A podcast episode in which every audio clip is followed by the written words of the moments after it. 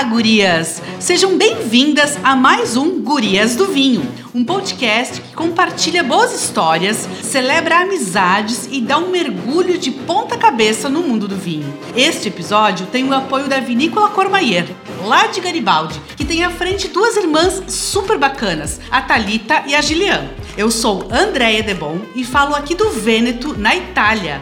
Eu sou Alexandra Aranovich, falo aqui do Rio Grande do Sul, Brasil, e quero propor um brinde a Curmaie e a vocês, né, gurias, que estão nos escutando e possibilitaram essa série especial de espumantes brasileiros. Nos episódios anteriores, a gente contou a história, fatos marcantes, também demos várias dicas para quem quer aprender mais sobre a bebida. E hoje nós vamos ter uma super convidada que vai ajudar vocês ainda para quem quer aprender ainda mais quer fazer curso sobre o assunto.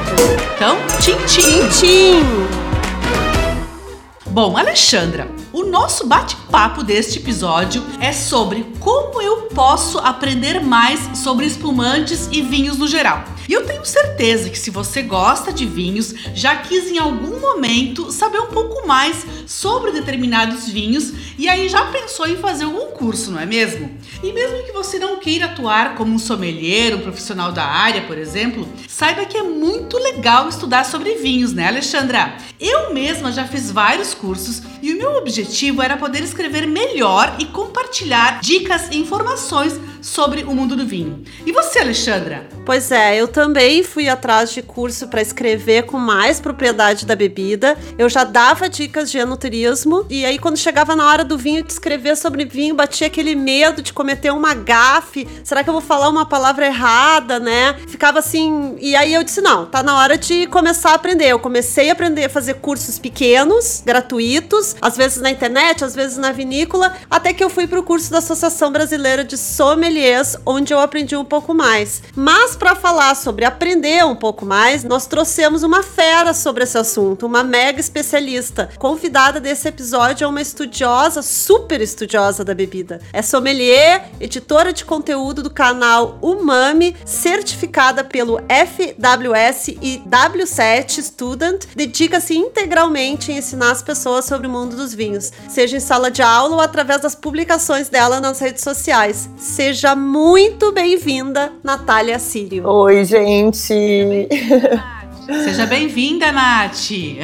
Oi, Andréia! Oi, Ali! Muito bem-vinda! Obrigada por ter aceito o nosso convite, né? Bom, a gente pode te chamar de Nath, né? Porque é isso que a gente sempre escuta as pessoas, as pessoas chamando, né? Por favor. Nath, então antes de a gente uh, começar a dar sugestões, né? Uh, algumas dicas, principalmente para as gurias, que esse podcast ele é feito para as gurias, não só para gurias, mas ele é especial para as gurias que querem buscar um conhecimento sobre vinhos. A gente quer que tu conte um pouco pra gente sobre a tua história nesse mundo do vinho, como é que tu entraste assim nesse nesse mundão fantástico fantástico que é o mundo do vinho. Conta pra gente, Nath. Que legal. Essa história é divertida porque eu acho que ela é uma história parecida com muita gente que tá hoje no mundo do vinho. Eu não venho de família que tem qualquer tipo de envolvimento com vinho. A minha família, não, eu acho que nem chegou a visitar vinícolas na Serra Gaúcha na vida deles. É, também não é uma família mas que. Mas tu é gaúcha, né, Natália? Sou gaúcha, sou gaúcha. Mas e a minha família também não tinha o hábito de beber vinho assim com nenhuma intensidade. Tipo, de vez em quando abriam algum vinho qualquer, mas eu não tenho muita lembrança de vinho na minha casa. Isso veio mais na minha vida adulta. É, ah, aquela coisa, né? A gente começa a namorar, e sai pra jantar, e pede um vinhozinho, aí tem que aprender a beber aquilo, enfim.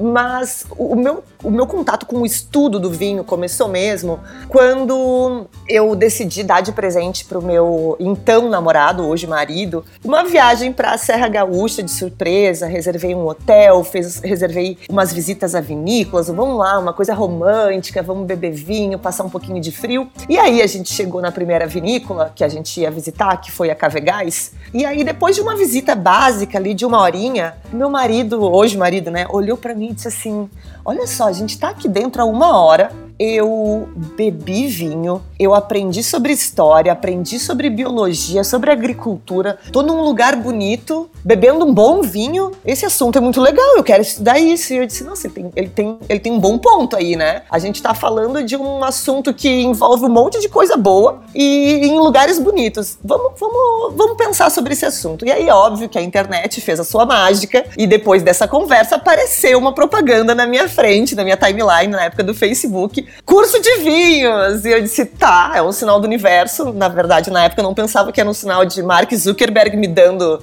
a, a, anúncios. Eu pensei, é um sinal do universo, Sim. vamos fazer esse curso. e era, era um curso de um dia, era ministrado pela Enocultura, que hoje eu dou aula pela Enocultura aqui em São Paulo, mas era um curso de um dia, nível 1 WST em Porto Alegre. Eu olhei e disse: olha que legal, ele ensina umas coisas básicas, é um turno só, manhã e tarde. Ah, vamos fazer isso aqui. Vamos. Pra começar, tá ótimo. Exato, não fazia ideia do que, que era esse curso, nada disso. Só pensei, é um curso de vinhos, dura um dia só, parece divertido, é aqui perto de casa, vamos fazer isso aqui. Cheguei lá e quem era meu professor? Quem tava na sala de aula? Vinícius Santiago. Quem é do Sul conhece Vinícius Santiago, um grande professor. E, e deve ter feito algum curso, quem é do mundo do vinho já deve ter feito. É. Alguma coisa. Eu me lembro que o primeiro curso que eu fiz foi, acho que 2004 ou 2003. Um dos primeiros cursos foi lá na Salton. Era queijos e vinhos com o Vinícius Santiago. E aí eu me lembro exatamente que eu, quem, quem é da Serra conhece o Vinícius, né? Exato. E para vocês terem uma ideia de como ele é onipresente, a gente tá gravando esse podcast aqui. Daqui a pouco eu vou encontrar o Vinícius Santiago e terei uma aula com ele de novo. Então não importa o quanto a gente estude, a gente continua sendo aluno do Vinícius para sempre. Pra sempre, é verdade. Então eu, eis que encontrei Vinícius Santiago numa sala de aula. Mas eu confesso que eu fui, é, o dia anterior ao curso, eu fiquei um pouco com medo, porque era.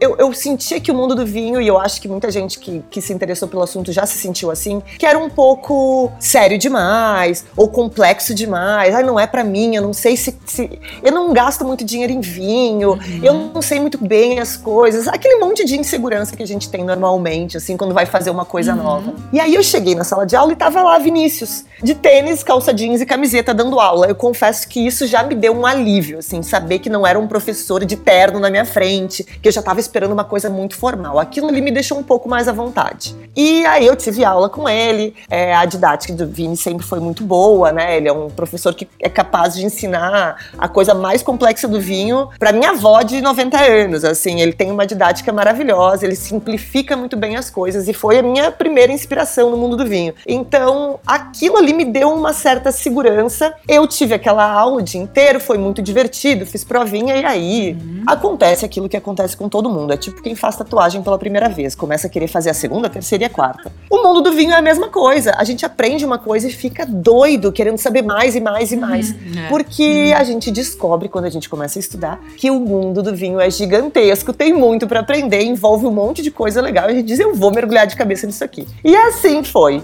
E um monte de gente legal, né, Nath? Eu acho que isso também, né? A gente vai conhecendo, Exato. nós nos conhecemos aí nesse mundo do vinho, conheci a Andrea no mundo do vinho, então, pessoas também, né? E eu acho que tem uma outra coisa legal que a gente costuma não falar sobre, mas eu enxergo um pouco isso. A gente faz muita amizade na época de colégio, na época de faculdade, porque a gente está reunido com pessoas que têm algum interesse em comum com a gente. E depois a gente passa a fazer amizade no trabalho, que é o lugar onde a gente vê pessoas com frequência que estão ali com o mesmo objetivo, que é trabalhar naquele lugar X. E a gente meio que, que depois disso, pelo menos na minha experiência das pessoas próximas a mim, a gente faz amizade porque alguém apresentou alguém em comum. E é uma coisa um pouco mais lenta, né? Não é como na adolescência. E aí a gente volta a estudar, volta a frequentar lugares onde tem um monte de gente com algum interesse em comum. Então aquilo é muito legal, porque é, é tipo voltar pro colégio, voltar pra faculdade, a gente começa a conhecer gente nova de novo, e se reunir, e fazer jantar, e dar risada. Então é, meio que volta essa sensação de estou fazendo uma coisa legal, tô aprendendo uma coisa legal e tô conhecendo gente, que é muito difícil na vida adulta, né? Não dessa forma. Então tem um pouco isso, começa a dar uma, uma empolgação coração. Eu tô conhecendo um novo grupo de pessoas, tô me interessando por um novo assunto. Então, são novos livros para eu comprar quando eu vou numa livraria, é, é, é um, novos perfis para eu seguir no Instagram. É um, dá um boom, assim, sabe, na nossa vida. É um novo hobby pra gente. É, até a gente tem uma pergunta para ti, Nath, porque aqui a gente, a gente gosta de falar para todos os públicos, para quem até para quem não entende muito, claro. né? Para ter gente que entende mais sobre esse, esse universo. E antes de te perguntar assim, como tu foi te aprofundando até hoje que tu virou é uma professora, né? Tu dá aula sobre isso. A gente tem uma, uma coisinha básica que a gente tem aqui que é o vocabulário do vinho tá. nesse podcast, né?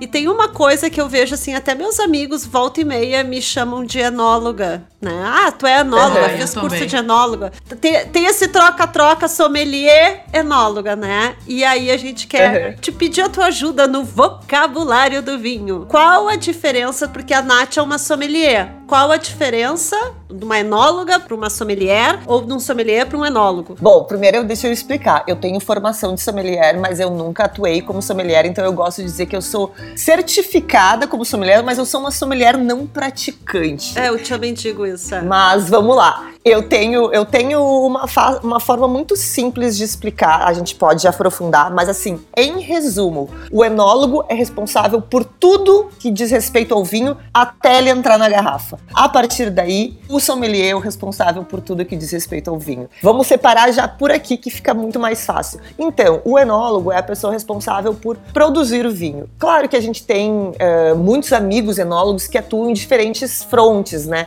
Existem enólogos que vão atuar no no turismo de uma vinícola, ensinando os processos para as pessoas que estão ali visitando, mas de forma geral, o enólogo ele estuda para fazer o vinho. Ele tem algum conhecimento de agricultura também, apesar de muitas vezes a vinícola ter um, ag um agrônomo responsável.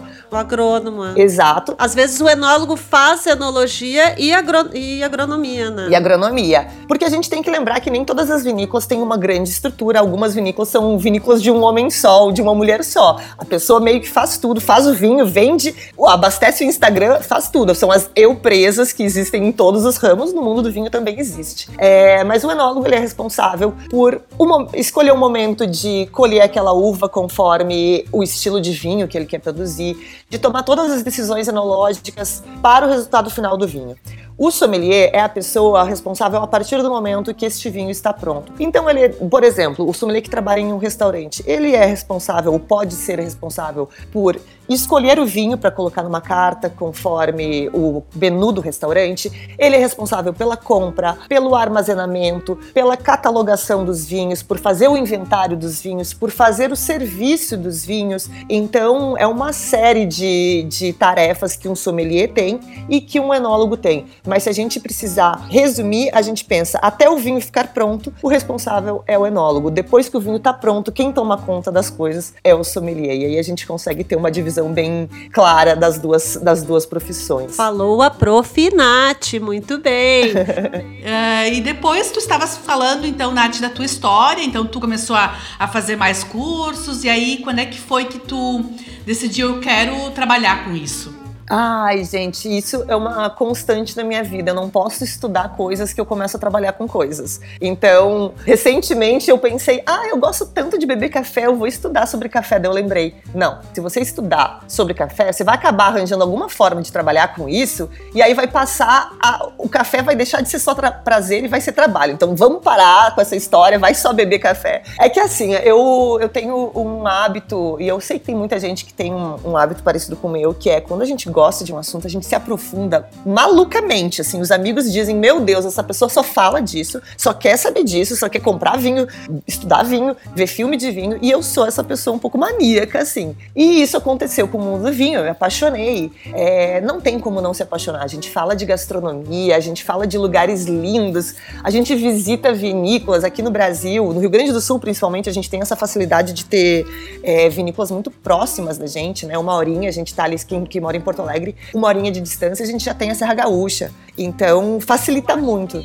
Eu acho que por conta dessa, dessa proximidade aqui, principalmente aqui com as gurias, né? Aqui no sul, tu não acha que o curso começa por isso? Começa por essas visitas? Antes a gente se atirar num curso, a gente começa visitando, aí a gente faz uma degustação, aí aquilo, tu, aquilo vai te instigando e já é uma forma de aprendizado Exatamente. antes do curso, né? Eu sempre digo, não te atira direto no curso. Vai dar uma olhada, faz coisas menores não sei se tu, se tu também acredita nisso. Olha, para mim foi exatamente assim. A minha vontade de estudar veio depois de uma visita a uma vinícola, quando, como eu falei para vocês, a gente começou a ter uma mini aulinha rápida e aquilo começou a fazer sentido para mim. Sabe aquela coisa que a gente estudava no colégio? A gente estudava um pouquinho de, de, de geografia no colégio, mas a gente não dava bola porque a gente era adolescente não queria saber daquilo. E aí parece que quando a gente fica adulto, toda aquela coisa que a gente poderia ter aprendido no colégio, a gente começa a se interessar. E aí foi isso, eu comecei a ouvir, porque quando o sol bate na videira, aí gera mais açúcar. Eu comecei a prestar atenção naquilo e disse, gente, isso é muito legal. E principalmente porque isso culminava com degustar vinho, que é uma coisa gostosa.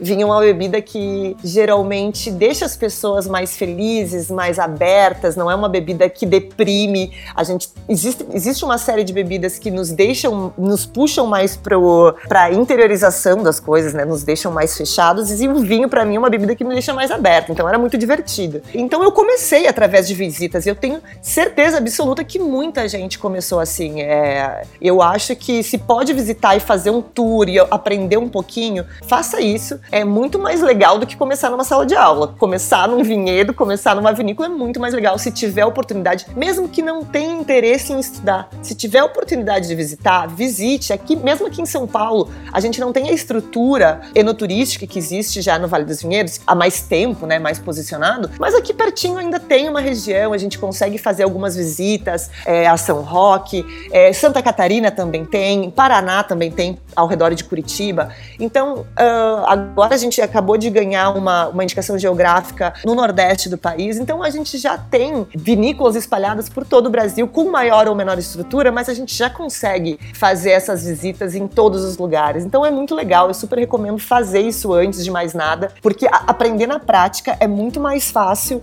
do que aprender nos livros. Quando a gente consegue visualizar uma coisa, a, o aprendizado se torna muito mais fácil. E até para acrescentar e fazer a tua própria propaganda, Nath, eu vou fazer a tua propaganda. Além das vinícolas, dá para aprender nas redes sociais, no podcast o Mami. Não é verdade? A Nath tá sempre lá dando várias dicas, falando sobre as uvas, falando sobre vários assuntos que já são dropzinhos para quem quer começar a aprender um pouco mais. Com certeza. Inclusive, a minha, o início né, do nosso projeto projeto do Umami foi, foi uma, um incentivo do Thiago. Como eu falei, lá no início, o Thiago disse: Ah, vamos estudar esse assunto, muito legal. E a gente começou a estudar, fez aquele primeiro curso, e o que, que aconteceu depois? O Thiago começou a buscar conteúdo nas redes sociais, no YouTube. E tudo que ele encontrava era muito sisudo, assim, muito sério, sempre uma pessoa meio de terno, um homem de preferência, sempre tinha um homem de terno falando, uma coisa mais séria. E a gente tem esse background da, da publicidade, de ser um pouco mais relax na vida,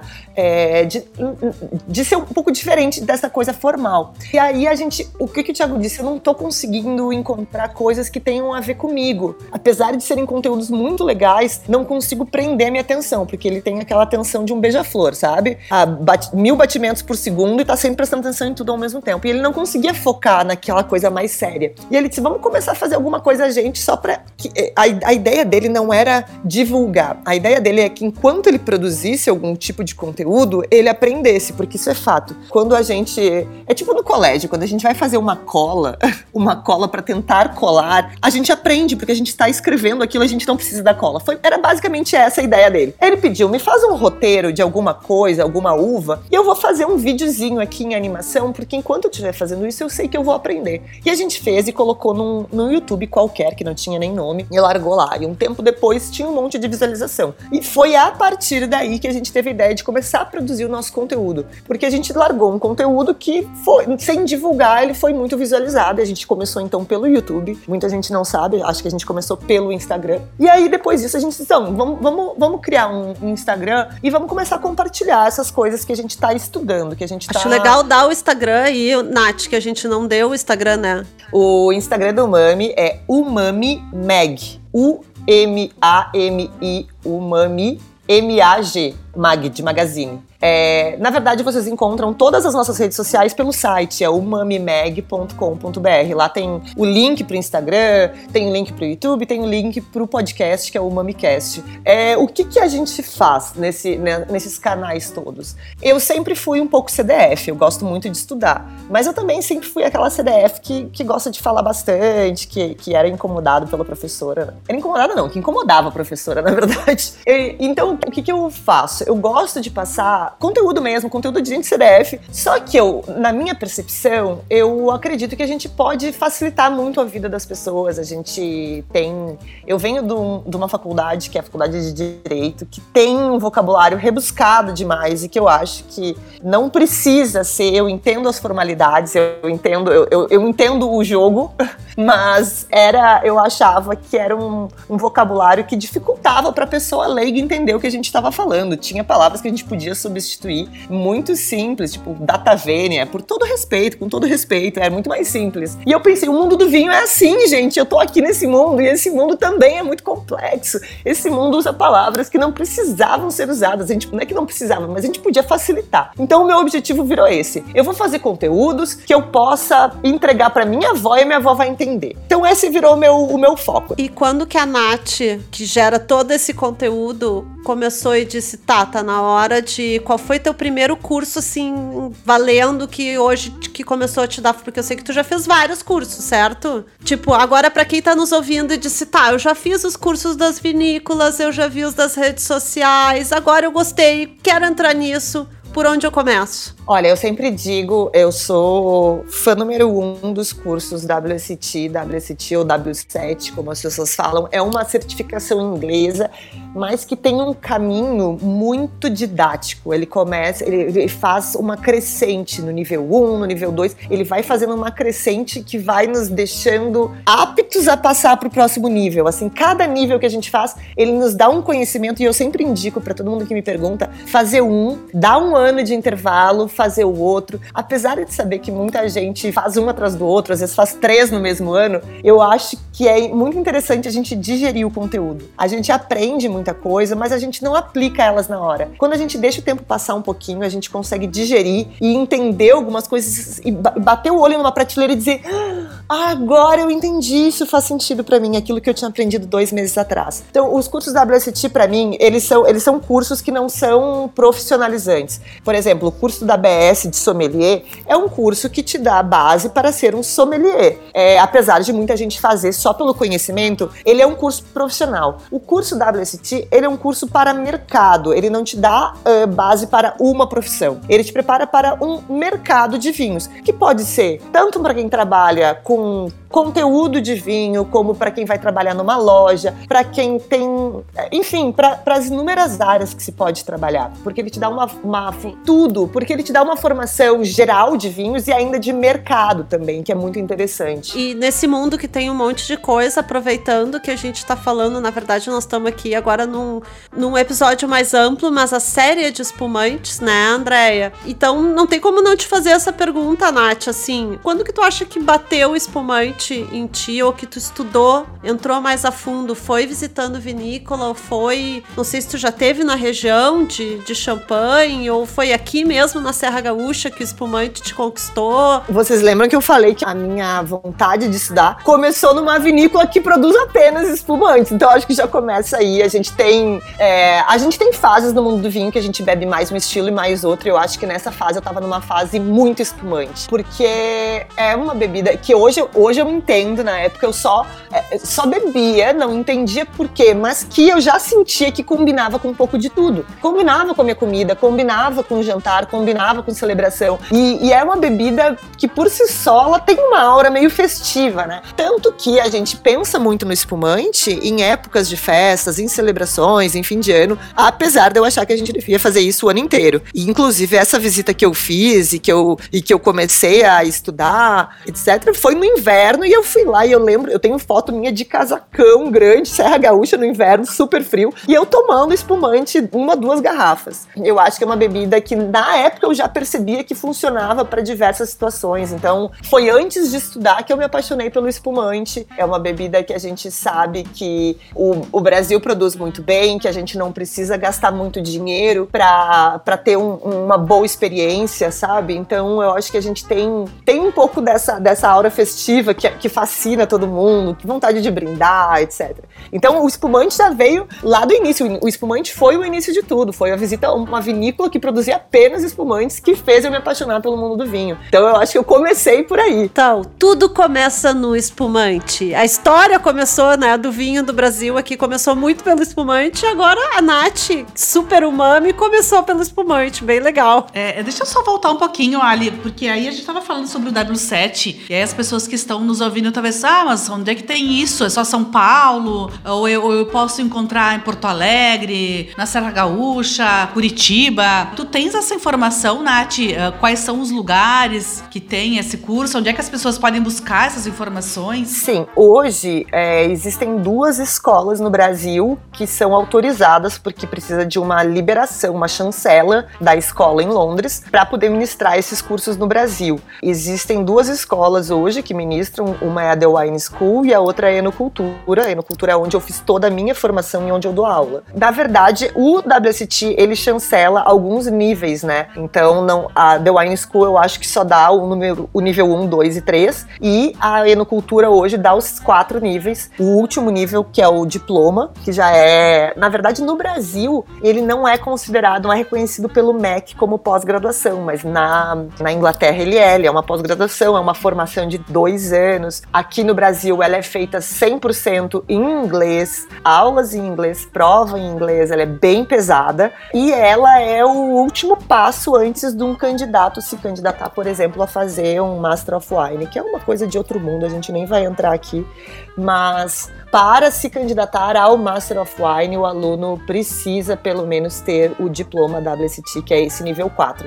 Hoje quem dá ele no Brasil, antigamente as pessoas que têm no Brasil, elas precisavam ir para fora fazer essa, essa certificação. Agora a Enocultura tem aqui, eu faço parte da, da turma 1. Eu tô numa num período sabático aí, numas férias, porque é realmente muito pesado, mais pesado do que faculdade, mais pesado do que qualquer outra formação que eu já tenha feito na minha vida. É um curso super denso. Então, são seis unidades, para mim faltam duas ainda, então eu tô nesse período aí. Talvez a gente volte aqui o ano que vem dizendo, ei, terminei, mas nesse momento estamos assim nesse stand-by. É, mas as duas escolas, pelo que eu, que eu sei, ministram o curso é, no Brasil inteiro, aí é só entrar no site, lá na Inocultura tem cursos WST no site deles, e aí tem a agenda de cursos, eles, eles é, divulgam também pelo Instagram, que eles chamam de WST on the road, e aí eles dizem, ah, vamos dar o nível 1, esse mês vai ter nível 1 em Curitiba, em Porto Alegre, em Bento Gonçalves e em Belém.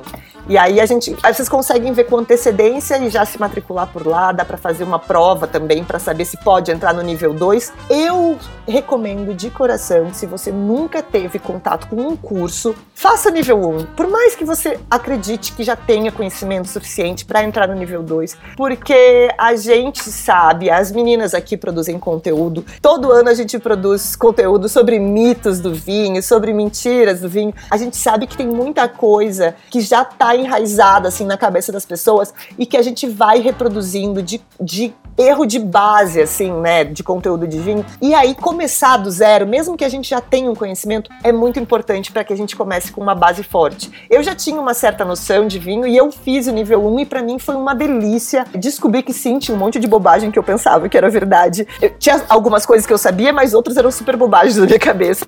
E ali eu já eliminei elas e já comecei, sabe? Sabe quando a gente aprende a dirigir um pouquinho antes de fazer autoescola e a gente chega na autoescola cheio de mania? Sim, uh -huh. É mais ou menos isso. A gente às vezes entra num curso já cheio de mania que a gente ouviu do amigo. Então eu super recomendo fazer desde o nível 1. Nath, tem alguma coisa que tu lembre, assim, que tu disse, ai meu Deus, né? Como é que eu podia pensar assim, nada a ver, sabe? Não sei se tu lembra de alguma coisa, assim, para contar para quem tá nos ouvindo, algum mito, alguma coisa. Eu lembro que, assim, no início, era, era eu lembro do Tiago com dificuldade de memorizar as únicas sete uvas que a gente estudava no nível 1, assim, quando a gente foi entrar. E hoje em dia a gente estuda tanta coisa, né? Mas eu lembro de coisa básica a gente tinha muita confusão em relação a, a teor de açúcar, a, na verdade eram mais uh, mais ideias pré-fixadas na nossa cabeça sobre ah, é, vinho bacana é só seco, vinho meio seco não é legal, não tem qualidade. Ou vinho com madeira, né? A gente tinha assim, ah, vinho. É, achava que vinho antigamente. É, é mais. Que vinho para ser o vinho top, top tinha que ter, passar por barrica, madeira. Eu tinha essa. Exato. E, e, sabe por que, que eu desconfio que a gente achava isso? Olha, eu tava pensando nisso esses dias. É, por que, que a gente encasqueta tanto com a madeira quando a gente tá começando? Sabe o que eu acho? A gente tem. Não importa. Não importa o que me digam, tá? Eu, eu tenho aluno suficiente para saber que, no fundo, no fundo, o que a gente quer mesmo é acertar vinho quando nos dão um vinho às cegas. A gente adora acertar vinho.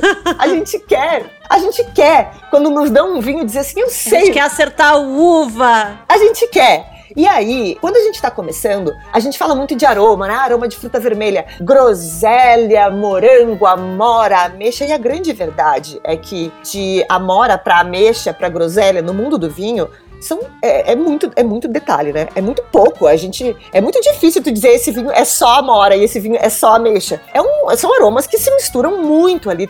Não é bem assim para diferenciar um do outro. E o aroma que de fato, quando a gente tá começando e não tem muita intimidade, o aroma que de fato se destaca quando a gente põe o nariz na taça é madeira. Na hora, a gente põe o nariz e diz, opa, tem carvalho aqui. E eu acho que a gente tem, eu, eu, eu desconfio que essa coisa com o carvalho é porque é o aroma mais fácil da gente encontrar encontrar quando a gente está começando a degustar. Porque a gente tem essa pressa. A primeira coisa que a gente quer quando a gente está aprendendo a degustar vinho, é a gente quer acertar o vinho. E o mais legal também, só para complementar, que quando a pessoa estuda, né, tem a teoria, depois a prática do vinho. E quando ela tem a oportunidade de visitar a região Ai, uh, dos vinhos, então isso complementa, aí faz todo sentido, sabe? Também acho. E, ah. e as diferenças entre as regiões, entre os terroirs. Aqui na Itália tem, nossa, cada, cada micro terroir tem diferença no, nos vinhos. E aí uh, é muito incrível, assim, a viagem, uma das últimas que eu fiz ali pro Piemonte, o mesmo Nebbiolo com 5 quilômetros de distância tinha diferença no aroma e no, e no sabor, sabe? Então aí a gente vai começando a ver que as coisas realmente fazem sentido, que a, o terroir faz muita diferença. Parece bobagem, mas é, ele faz muita diferença na hora de, de diferenciar os vinhos. Exatamente. E uma coisa que é muito importante saber também é que se vocês que estão nos ouvindo têm um pouquinho de ansiedade de aprender tudo muito rápido, de se tornar o maior especialista do mundo, gente, acalma o coração, senão vocês vão só sofrer. Porque esse mundo, se vocês já ouviram dizer a gente não para de estudar, não é exagero. A gente não para de estudar. A Andrea, por exemplo, agora tá na Itália. A Itália é um dos países mais desgraçados para estudar, porque tem tanta coisa, tanta uva, tanta denominação. Por exemplo, um dos cursos que eu fiz é o FWS, French Wine Scholar. Ele é um livrão grosso, um monte de conteúdo. Existe o mesmo curso para Itália. Para Itália ele é separado em dois cursos, de tanta coisa que tem na Itália. É muita coisa. E a gente e, e, quando Não, a gente começa a achar que. Exato. E nome de uva, cada vez que eu vou fazer uma visita, é, eu, eu encontro as um nome. gurias, vocês estão assustando as gurias. Estão afugentando. Não, não estamos. O que a gente. não estamos, gurias. O que a gente tá dizendo é que vocês não precisam ficar malucas assim que nem a gente.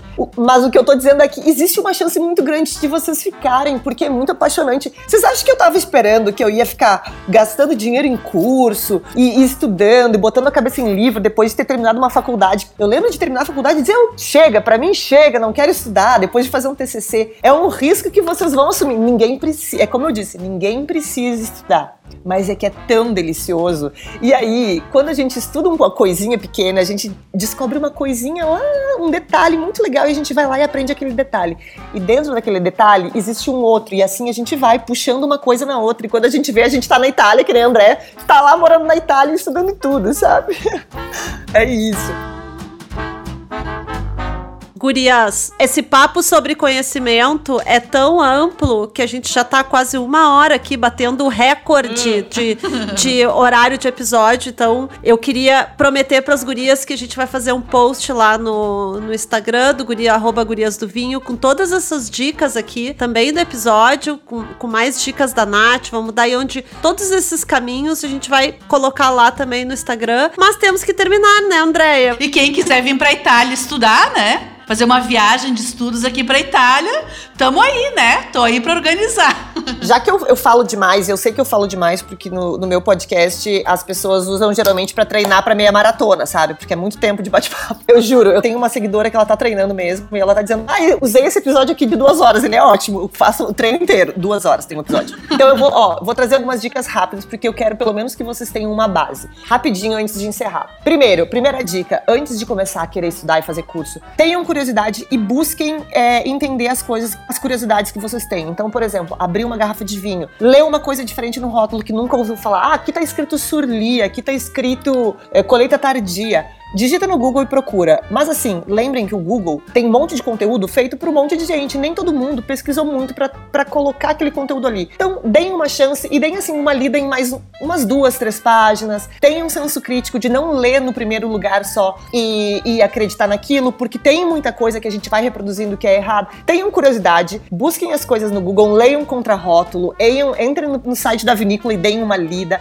É assim, ó, é, um- é sentar num sofá com uma garrafa de vinho na mão em 10 minutinhos pesquisando no celular, você aprende uma coisinha. Aprende uma coisa por dia, toda vez que Muito, for beber. verdade. Exato. Se você aprender uma coisa por dia, são 365 coisas novas que você aprendeu em um ano. Então começa por aí. Quando você perceber que aquilo ali não é suficiente, aí busca um curso, é, busca uma coisa diferente. Mas lembrem que ainda assim existem podcasts, existem sites, existem revistas online, existe um monte de coisa. Busquem uma página ou um profissional que vocês confiem, que, você, que tenha credibilidade para ser o seu divisor de águas. Quando você não tem certeza, procura. Eu tenho um, é Jancis Robinson. Pra mim, se eu achei informação que tá muito diferente em vários lugares, eu vou na Jancis. Se Jancis falou pra mim, Jancis Robinson é a rainha e ela está certa. Então, assim, pra terminar as discussões na minha cabeça, eu vou lá na Jancis e ouço o que ela disse e tá tudo certo. O conteúdo dela é em inglês, claro. Eu vou deixar aqui as minhas redes pra quem quiser pesquisar alguma coisa. Lembrando, a gente faz mais conteúdo voltado pra aprendizado, de uma maneira mais simples, sim, mas a gente tá lá pra quem quer dar uma aprendida no mundo do vinho sem precisar fazer curso ou quer fazer uma quer tirar uma dúvida. A gente atende conteúdos que vão desde o iniciante até o mais profissional, com conteúdos mais técnicos ali no meio. O meu site é umamimeg.com.br, lá tem link pro Instagram, que é umamimeg, tem link pro YouTube. O YouTube tem um monte de vídeo de enoturismo, um monte de aula, um um monte de conteúdo. O meu site tem material para download para quem quer estudar, então ali vai ter mapa para imprimir de regiões produtoras, joguinho americano, ficha de degustação, tem um pouco de tudo. E o Mamicast, que é o meu podcast, dá para encontrar no Spotify, é um podcast voltado um pouco mais para conhecimento. Então a gente debate regiões, debate é, uvas, estilos de vinho, e sim, eles vão, às vezes são episódios de duas horas, como o episódio que eu tenho gravado com a Gabi Frison, que é sobre Jerez. Aliás, estamos na Sherry Week. Quem quiser aprender sobre esse estilo, tem um episódio de duas horas lá, falando tudo desse estilo. É isso, não vou tomar mais o tempo de Ótimo, vocês, então. meninas. A gente tem aqui um- um- umas dicas pra gente finalizar, né, Ali? A gente tem uma sessão chamada Bebi Gostei Indico. Tem algum vinho, algum estilo que tu hoje é o teu, o teu xodó, assim? Um- indicar um vinho, que é um vinho que eu consumo bastante, que eu tenho sempre em casa em volume, porque ele tem uma qualidade muito boa, um preço muito bom. Eu gosto muito de vinhos brancos, são os meus favoritos. Eu acho que eles combinam em qualquer ocasião, inverno, verão, qualquer coisa. Vinho verde ácido me- me apaixona. O estilo de vinho verde. E tem um vinho verde especificamente. Vinho verde é uma região no norte de Portugal, não é um estilo, é uma região, para quem não não tá familiarizado, que produz brancos, tintos e rosés. Eu gosto muito dos brancos e tem um branco que se chama Bico Amarelo, que é um vinho verde. Nossa, adoro esse vinho. É maravilhoso. Ele é um vinho verde de muita qualidade, só que com um preço muito bom. É um vinho que é abaixo de 100 reais, mas tem uma qualidade absurda que quem tá acostumado com um vinho verde, aquele vinho verde baratex e, e não muito gostoso, precisa entender que existem vinhos verdes maravilhosos. Esse é um vinho que tem muita quantidade na minha casa sempre. Eu amo. É da Quinta do Ameal. Eu, inclusive, visitei recentemente. E agora, ah, Nath, vamos, vamos fazer o destino vinho e viagem rapidinho? Quero ir agora ou foi para algum lugar, destino vinho e viagem. Tu, assim, inesquecível. Tá, não sei como funciona. Uh, eu vou falar de um lugar que eu fui recentemente. Bom, pra quem tá no Brasil, eu acho que comecem visitando as regiões vinícolas brasileiras. A gente tem muita estrutura em tudo que é lugar, mas eu vou falar de, um- de uma região que eu gosto muito e que eu acho que é muito fácil de visitar, que é a região de Monte, Montevidéu, no Uruguai. É uma capital que tem muitas vinícolas no entorno já estabelecidas, assim como a gente tem o Vale dos Vinhedos no Brasil, que é a região mais estabelecida, lá no Uruguai é Canelones e Montevidéu, que são regiões ao redor da, da capital, que é muito fácil de visitar. A primeira vez que eu fui, eu fazia as visitas de Uber, é muito perto, é, tem ótimos preços, tem uma, pra quem é do Rio Grande do Sul, principalmente, tem uma conexão muito boa, assim, de. a- a- parece que a gente é meio brasileiro e eles, eles são meio brasileiros a gente é meio uruguaio, é tudo um pouco conectado. Então eu acho uma região muito boa de visitar, muito fácil. Tem muita opção de turismo fácil, enoturismo, visitas, é, almoços, piqueniques, enfim. Eu acho que Vale dos Vinhedos e Canelones e Montevidéu no Uruguai. Super dica. Então a gente vai terminando por aqui, porque esse episódio tá cheio de boas dicas com a Nath, né? Agradecendo a participação dela, a produção querida da América Podcast, a Karina que não fala aí, mas tá dirigindo esse episódio, Karina Donida. Sigam lá, América Podcast, arroba América Podcast, nossa querida produtora, e a Nath aí no Umami, Ma Umami Mag, nossa convidada de hoje, arroba Umami Mag. O apoio desse episódio é da Vinícola Courmayeur, arroba Vinícola Courmayeur. Ótimo, então sigam também, pessoal, o nosso, o nosso perfil lá no Instagram, né? O arroba Gurias do Vinho e os nossos ah, perfis pessoais, né? O arroba Andréia Debon e o arroba Café Viagem. E divulguem este episódio para as amigas e para quem gosta de aprender mais sobre vinhos. E quem sabe você ainda, ah, você depois desse episódio não se anima a estudar sobre essa bebida maravilhosa. Obrigada, Natália. Obrigada por participar do nosso episódio. Brinde final é teu, Nath. obrigada, meninas. Obrigada pelo convite. Eu sei que eu falo um pouquinho demais. Pra mim, parece que eu tô falando só há 10 minutos. Então, vamos ter que fazer um episódio parte 2. Se vocês quiserem, me chamem, eu tô disponível. E aí a gente vai dividindo de uma em uma hora. Episódios para maratonar com Nath. então tá, É beijo grande. Ótimo, então, tá? Obrigada, pessoal. Até a próxima. Tchim, tchim. Tchim, gurias. Tchim, tchim.